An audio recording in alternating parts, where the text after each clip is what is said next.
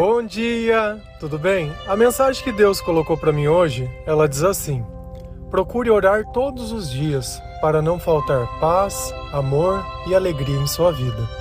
Senhor, tende misericórdia de nós. Perdoa, Pai, todos os nossos pecados.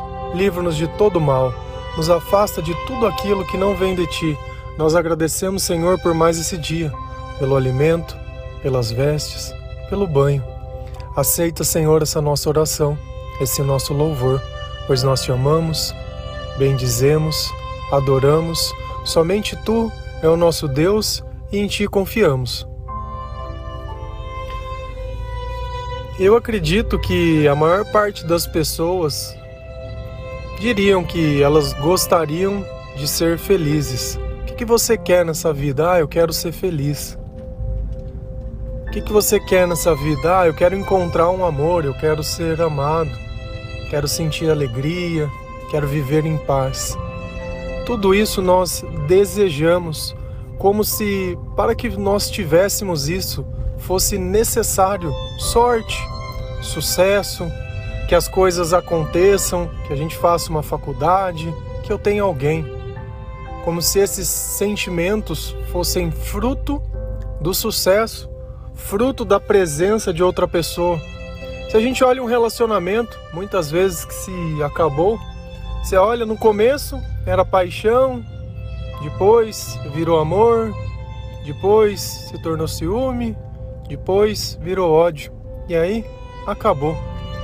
Como que algo que a gente sonha ou deseja, ele pode se transformar em tantas coisas tão diferentes? A verdade por mais que questionada, ela continua sendo verdade. Ela não se modifica com o tempo, ela não altera a sua natureza. Só que o que você muitas vezes não sabe é que todos esses sentimentos, né, amor, paz, alegria, entre outros, eles só acontecem dentro de nós, dentro do nosso coração, quando o Espírito Santo está em nós. Eu não sei se você sabe, mas nós somos o templo do Espírito Santo, nós somos a casa de Deus. Então, todas as vezes que nós oramos, nós chamamos esse Espírito para perto de nós.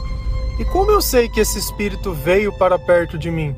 Através desses sentimentos.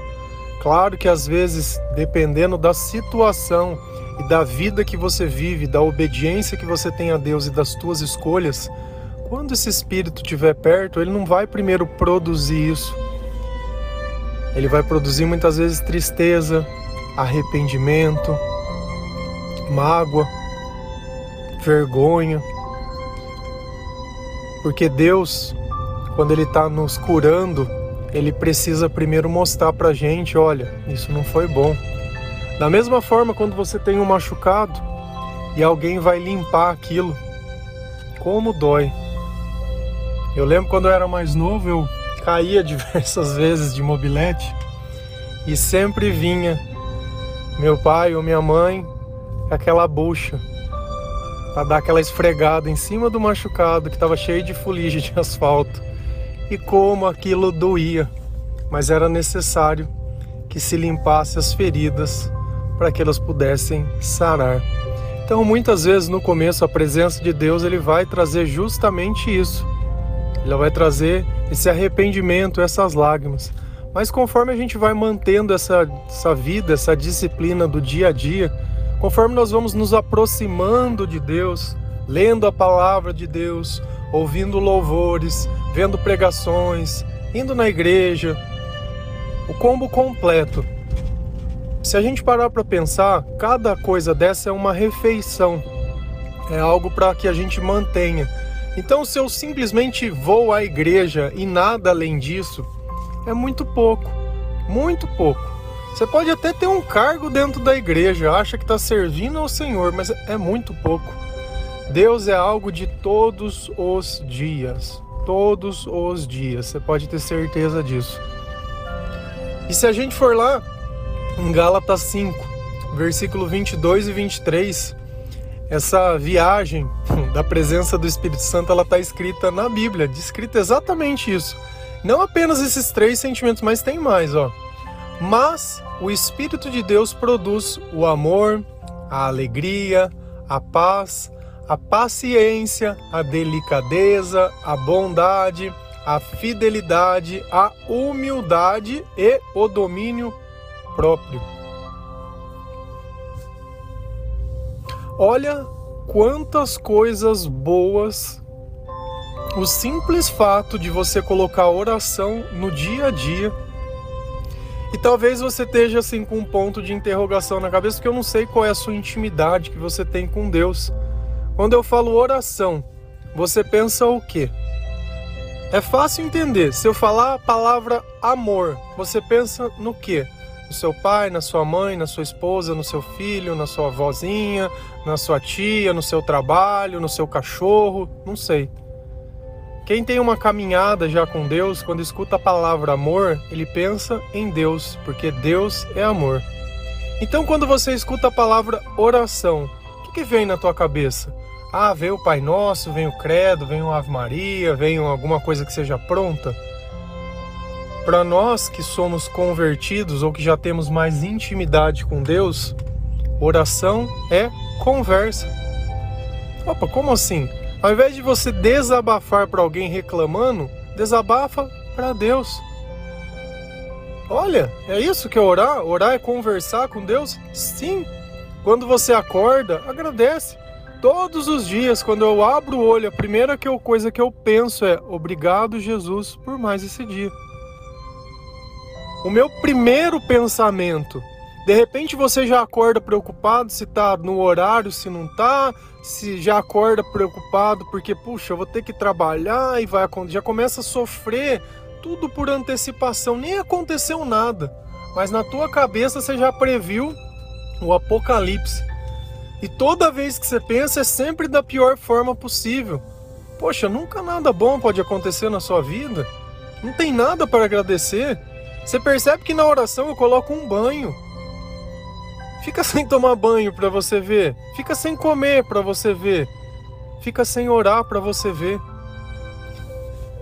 Às vezes você quer fazer um regime, às vezes você quer ter uma rotina de estudo, você quer colocar mais disciplina na sua vida, quer ter hábitos melhores. Essa passagem ela fala domínio próprio. Então você não consegue isso por quê? Porque você não ora. Porque é a presença do Espírito Santo que vai trazer paz. E quantas vezes você não disse que a tua casa era um inferno? Ai, minha casa é um inferno, eu não gosto de ficar lá. Cara, se a tua casa é um inferno, você me desculpa. Tem alguma coisa errada em quem mora na tua casa. Jesus não mora no inferno. Então as nossas palavras, elas têm poder. Ah, minha casa é um inferno? Legal. Qual é a diferença entre uma casa e uma igreja? Que dentro de uma igreja tem louvor, que dentro de uma igreja tem a palavra de Deus, que dentro de uma igreja tem uma reunião de pessoas, Poxa, você não pode ligar um áudio dentro da tua casa tocando um louvor? Você não pode, dentro da tua casa, colocar esse áudio para que outras pessoas também possam ouvir? Ou achar outros pregadores, colocar lá para que as pessoas possam? Num canal de televisão, qualquer coisa? Não pode? E aí? É só a gritaria que pode dentro da tua casa? É só o sertanejo, o eletrônico, o rock? Não pode nada. Coisa de Deus não entra para dentro da tua casa? Ah, não dá, né? Depois você quer que a tua casa seja um pedacinho do céu, mas não faz nada de Deus lá dentro. E a mesma coisa é no nosso corpo, é no nosso templo, tem que ter oração. Não tem como ser casa de Deus sem ser casa de oração. Casa de conversa. Sabe, eu ver alguma coisa que às vezes eu não concordo e conversar com Deus sobre isso, não ficar falando para os outros. Muitas vezes buscar na palavra de Deus o um entendimento por que, que as outras pessoas são daquele jeito. Sabe, cada dia eu tento abordar um tema que Deus coloca dentro do meu coração e muitas vezes eu tô falando coisas para vocês que eu já sei. E às vezes eu me acho um tanto quanto repetitivo. Mas Deus, ele sempre me fala, olha, nem sempre são as mesmas pessoas que estão ouvindo. Alguns são fiéis. Esses estão lá desde o começo, mas muitas vezes é alguém novo, alguém que não conhece. Se não está me fazendo mal, amém. Qual é o problema disso? Você pode receber Deus por onde você quiser. E se talvez essa mensagem te agrada, seja você entregar a mensagem. Vai pegar a Bíblia, vai orar, deixa o Espírito Santo trabalhar em você. Eu não tenho nenhum concorrente aqui. Eu tenho pessoas que me ajudam a fazer a obra. Eu não olho ninguém como um concorrente. Eu não preciso olhar nenhuma doutrina, nenhuma igreja, nem ninguém e, e ficar, tipo assim, mal dizendo nem nada, mas eu tenho que apontar, ó, isso é certo, isso é errado. Você tá ciente disso? Tô, beleza, pode seguir por onde você quiser, não tem problema. O importante é que nós conheçamos a verdade. E não a verdade que eu acho, mas a verdade que está escrita na Bíblia. Eu incentivo todas as vezes a ler a palavra de Deus. Todas as frases que eu coloco, coloco a palavra de Deus. Porque tem coisas que parecem tão absurdas que eu nunca vi em lugar nenhum sendo dito que parece que nem está na Bíblia. Por quê? Eu não sei. Talvez onde eles aprendam a pregar não abordem esses temas desse jeito. Outra vez isso não vai colaborar para ter mais fiéis. Nem tudo que eu falo aqui, eu sei que tem coisa, tem assunto que não vai dar like, não vai dar curtida, não vai dar nada.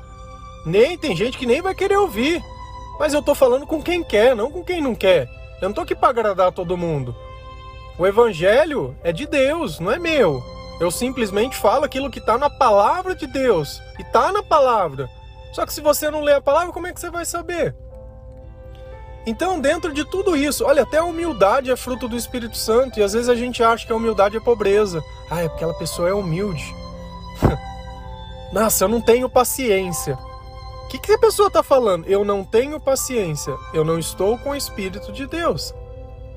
Nossa, não tenho alegria, sou uma pessoa triste. O que, que ela está falando? Eu não tenho o Espírito de Deus.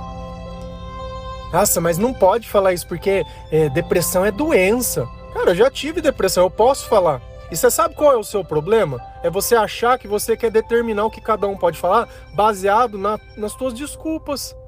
Ora, ora para você ver se tudo isso que eu tô falando não é verdade. Ora para você ver se tudo isso que tá na Bíblia não acontece. Sabe, você quer, quer mandar no Criador, quer determinar o que pode. Cara, esse, esse cerceamento de liberdade, de querer dizer, você pode dizer, eu não posso, eu posso falar o que eu quiser. O dia que eu não puder falar ou postar um versículo que está na Bíblia é porque eu estou vivendo num país comunista. Porque enquanto a gente tiver numa república livre, enquanto tiver representantes que tolerem, tolerem a opinião de outras pessoas, que aceitem os seus erros, eu posso falar do que eu quiser. E se você não gosta do que eu falo, vai ouvir outras pessoas. Vai achar um pregador que você gosta. Só que depois, se chegar num dia e você fizer igual na passagem de Mateus, que Jesus diz: Senhor, Senhor, nós não pregamos em seu nome, não expulsamos demônios. Ele falou: oh, não te conheço, é desobediente. E aí? Aí você vai lá ver onde te levou esse pregador. Você está sentindo esses sentimentos? Paz, amor, alegria e tudo isso? Fruto do Espírito Santo, tá tudo certo, tá obedecendo, tá fazendo aquilo que Deus quer. Tá fazendo o contrário? Então eu vou ler para você, que às vezes não entende o que, que uma vida sem oração, o que, que uma vida sem Deus causa no nosso sentimento. E eu vou ler agora para vocês da Bíblia, tá lá em Gálatas 5, versículo 19 a 21. Se você notar qualquer um desses comportamentos ou desses sentimentos, é um sinal vermelho, é um alerta muito grave de que você está precisando orar mais, pensar mais na sua vida e nas coisas que você tem feito. Se você quer sentir as outras coisas, você precisa parar de sentir essas. E a oração é o caminho para que esse Espírito Santo esteja em nós. Vamos lá? As coisas que a natureza humana produz são bem conhecidas. Elas são a imoralidade sexual, a impureza, as ações indecentes, a adoração de ídolos, as feitiçarias, as inimizades, as brigas, as ciumeiras, os acessos de raiva, a ambição egoísta, a desunião as divisões, as invejas, as bebedeiras, as farras e outras coisas parecidas com essas. Então não é apenas isso. Olha que final. Repito o que já disse: os que fazem essas coisas não receberão o reino de Deus. Olha o que uma vida sem o Espírito Santo, uma vida sem Jesus provoca na nossa vida. Olha quantos sentimentos e quantos comportamentos. Você sente inveja de alguém? Ah, sente, você gosta de olhar as coisas que o outro tem e ainda você faz algo pior, porque além de gostaria de ter, você quer ainda determinar se aquela pessoa merece ou não ter aquilo se Deus é justo ou não. Ah, Deus é injusto comigo, sabe? Eu tenho uma vida tão santa, tão pura, sabe? E às vezes as outras pessoas têm tudo e eu não tenho nada. É muita injustiça isso. É? Ah, tá. Entendi. A desunião. Quem quer dividir? Quem quer polarizar? Quem quer ter um lado? É muito mais fácil você conquistar um país que ele está dividido do que você ter um país inteiro unido. É muito mais fácil ficar problematizando as coisas e querer criar uma virtude. É muito mais fácil eu querer criar o politicamente correto, que só é correto quando ele parte dos meus interesses. E você está aí defendendo coisas. Ao invés de defender o reino de Deus, você está aí defendendo os teus interesses. O que você aprendeu? Você aprendeu na Bíblia? Aprendeu num livro? Aprendeu no jornal? Onde você aprendeu isso? Que você defende? Eu defendo o que eu aprendi na Bíblia. Para mim, a verdade que eu acredito está na Bíblia. Para mim, a palavra que pauta a minha vida é a Bíblia. E você? Você está defendendo o que da onde? A tua certeza vem de quem? Esses comportamentos, tem costume de ir pra bebedeira, chega final de semana, se você ficar em casa, você sente que tem que estar tá perdendo alguma coisa, a tua meta de vida é encontrar alguém, ah, eu quero engravidar porque eu tô ficando velha e tá vencendo, então, ah, cara, você tem todo o direito de querer ser mãe, mas quantas pessoas não estão na idade e não conseguem ter filho? Se a idade fosse simplesmente o fator, e Deus, não tem? Ah, não, é vontade, né? Ah, tá, desculpa. Eu esqueço que às vezes tem um Deus que ele governa a vida de todas as pessoas. Às vezes tem os arrogantes, né? Então é assim, eu vou para festa, faço o que eu quero, bebo para não perceber, né? Porque aquela consciência ela precisa ser amortizada, né? Para que que eu vou ficar sentindo a tristeza do meu comportamento todo errado? Vamos beber, vamos fumar um baseadinho, né? Vamos, vamos defender tudo aquilo que não presta. Para mim suportar essa vida podre, podre, é uma vida podre, miserável. Eu tenho que viver dopado. É a mesma coisa, se uma pessoa está doente, ela está sentindo uma dor muito forte, dá uma morfina, ela vai ficar, ah, não vai sentir a dor, mas também não vai sentir nada. Se tornou um incapaz, um inválido, incapaz de aproveitar a própria vida. E o ciúme? Ai, quem ama cuida. É, cuida. Tá aqui Deus está falando que quem tem ciúme não tem Deus não. E aí? É, mas você pode dar toda desculpa, tá na palavra. E você notou lá embaixo, eu não sei se você percebeu a gravidade do ciúme. Repito, o que já disse, os que fazem essas coisas não receberão o reino de Deus. Então você pode justificar o teu ciúme do jeito que você quiser. Pode justificar a tua bebedeira, a tua farra, né? que mais que tem lá? A briga, ficar criando inimizade, né? Os ídolos, olha, ídolo, idolatria. Toda vez que eu acredito que alguém possa fazer algo semelhante a Deus sem ser Deus, olha, toda vez que eu não acho que eu não posso viver sem aquilo, que ao invés de eu pedir para Jesus, eu peço para aquilo, aquilo é o meu representante. Ah, também no reino, no reino de Deus? Nossa, que estranho. achei que reinava a imoralidade sexual. Imoralidade sexual. Que é isso? Será que não é achar que o sexo é mais importante que a minha salvação?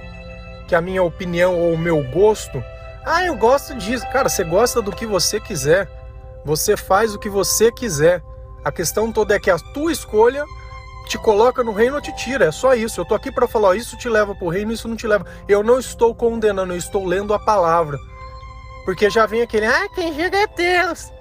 É, que você quer. Que, que você fez para Jesus pra você estar tá aí falando que você conhece Jesus e o que Jesus acha e o que Jesus pensa? Não sabe nada. Não consegue nem entender o que Jesus condena ou não, o que é fruto do Espírito ou não. As feitiçarias, né? Os macumbeiros. Ai, vai lá. Eu ando de bicicleta. Nossa, eu fico imaginando o que, que leva uma pessoa aí numa, num vão de pista de, de, de, estrada de terra, enfiar um litro de pinga, bicho e coisa lá, e sei lá o que, que passa na cabeça. Poxa, dobra o joelho dentro do teu quarto, você quer alguma coisa, não precisa levar nada para lugar nenhum. Vai comprar pinga, vai comprar vela, vai... Cara, que maluquice!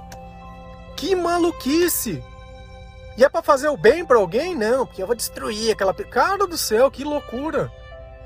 Que loucura! Acessos de raiva. Ai, quando vi eu não me controlei. Claro, não tem o Espírito Santo que é a paz. Como que quer não sair do cabo? E cada vez vai escalando uma vida pior. E olha que Deus cita uma palavra que é interessante: a ambição egoísta. É errado eu ter ambição? Não. O errado é eu ter ambição, só que eu quero que aquele bem seja apenas meu, não para mim que eu possa ajudar outras pessoas. Então você percebe que essa distorção do evangelho, de todas as coisas, causa isso. E aí você precisa fazer uma escolha. Você quer sentir amor, alegria, paz, paciência, delicadeza, bondade, fidelidade, ou quer sentir esse resto, essa tranqueira de baixo e, e, e perder o reino? O que, que você quer? É oração. Olha que ferramenta, oração, conversar com Deus ler a palavra, buscar, eu vou sentir tudo isso. Vou, sem pagar nada para ninguém, sem, sem humilhação, sem humilhação, de graça, de graça. Nossa, não sabia disso. Eu sei. Que isso não é interessante. Você ter a sua liberdade por Jesus Cristo não é interessante. O mundo quer que você seja dependente de alguma coisa, para que você possa sustentar. É o dízimo todo mês. É, tem que dizimar, tem que dizimar, tem que dizimar. Não, vida em obediência a Deus não é dizimar. E às vezes eu pego alguns pontos e eu entendo que tem algumas coisas, mas o problema é quando se vive só para isso. Aí que se torna um problema. Quando deixa de se olhar a igreja e olha só para isso. Tem cantores gospel que eu não consigo olhar na cara daquela pessoa, porque ele não é, ele é um cantor que canta músicas que falam de Deus. Mas você olha a atitude do, do cidadão e as coisas que ele defende, não está defendendo o reino. E às vezes você está ali ouvindo uma música achando que está louvando a Deus. Quando você quer saber se um louvor vem de Deus, você quer saber se uma pessoa ela está pregando em nome de Deus? É fácil. Olha no olho dela, olha na cara dela. Tá falando manso, em paz?